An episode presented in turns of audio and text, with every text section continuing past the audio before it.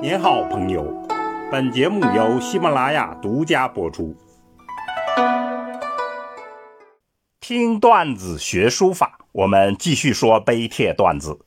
今天说夏城碑。千古奇碑为何称牛鬼蛇神？东汉时，一个记述山东小县之长生平的碑，为什么就成了千古奇碑？他的书法又被称为牛鬼蛇神。据碑文记载，此碑主人叫夏承，他的祖辈世代都是州郡长官。夏承自己也很有学问，主攻《诗经》和《尚书》，但由于没有察举上孝廉，就不能任官职。后来他的才华被赏识，就任了不足万户的一个小县之长，此后也就再也没有升迁。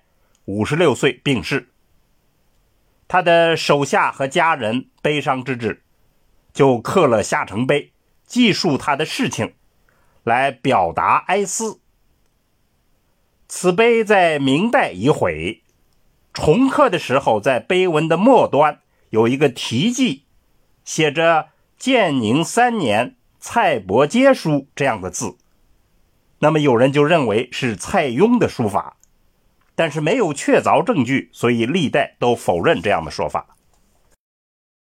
我们来读一下碑文：“君会成。”字仲衍，东莱府君之孙。此君他的名字叫成，字叫仲衍，他是东莱郡郡守的孙子。大魏苑之中子，右中郎将弟也。他是大魏苑的中子，就是第二个孩子，是。右中郎将的弟弟，累业牧守，印府典居，意思就是他们世代累世都是长官，掌管着大印。十有余人，皆得任其位，有十多人都是得配其位，名封其爵，名声。配得上他的爵位，是故重禄传于历世，勋著于王史，所以他们的荣耀富贵就历代相传，功勋也记载于王室。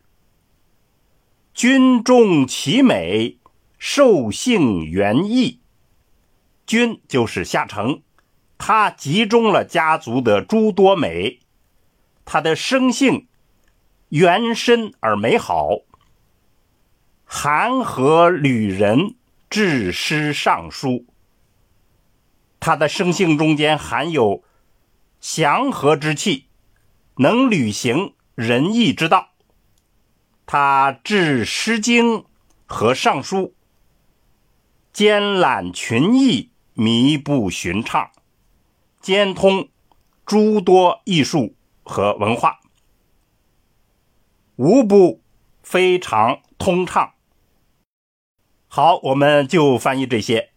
那么内容其实就是记载他的生平事迹，主要说品性好，但其实没有太大的功劳。那么中国人有御墓的习惯，所以后面也有一篇宏大的赞词。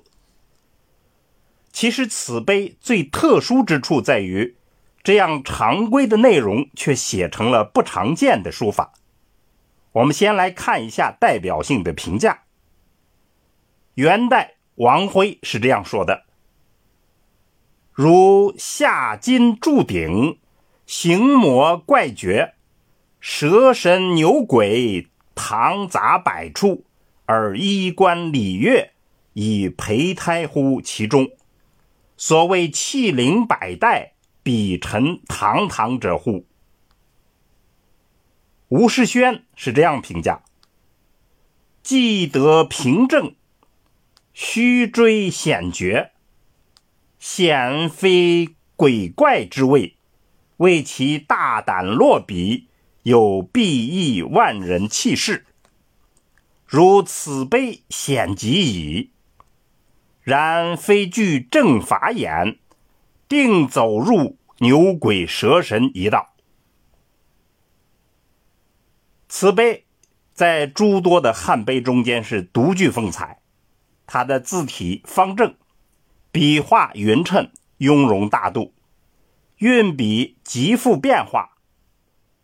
以其具有代表性的藏锋起笔，藏漏方圆，抑扬顿挫，舒展自如，上承篆籀，下开正楷，实为古今一绝。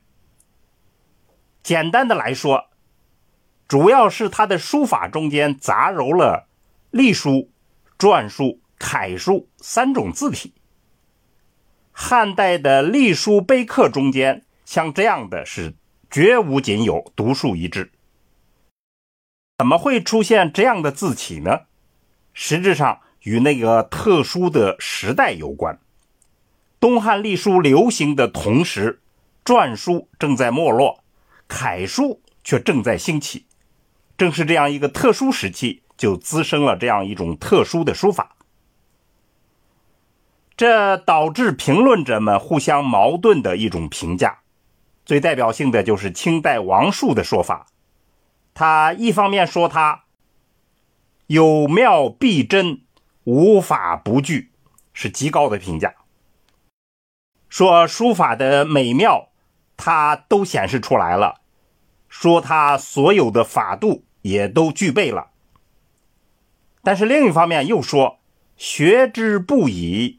便不免堕入恶道。如果持续学这种，那就不免会堕入恶道。我们认为呢，初学者还是不宜临习这样的书法，但是创新者适当参考。好，听段子学书法，我们下次再见。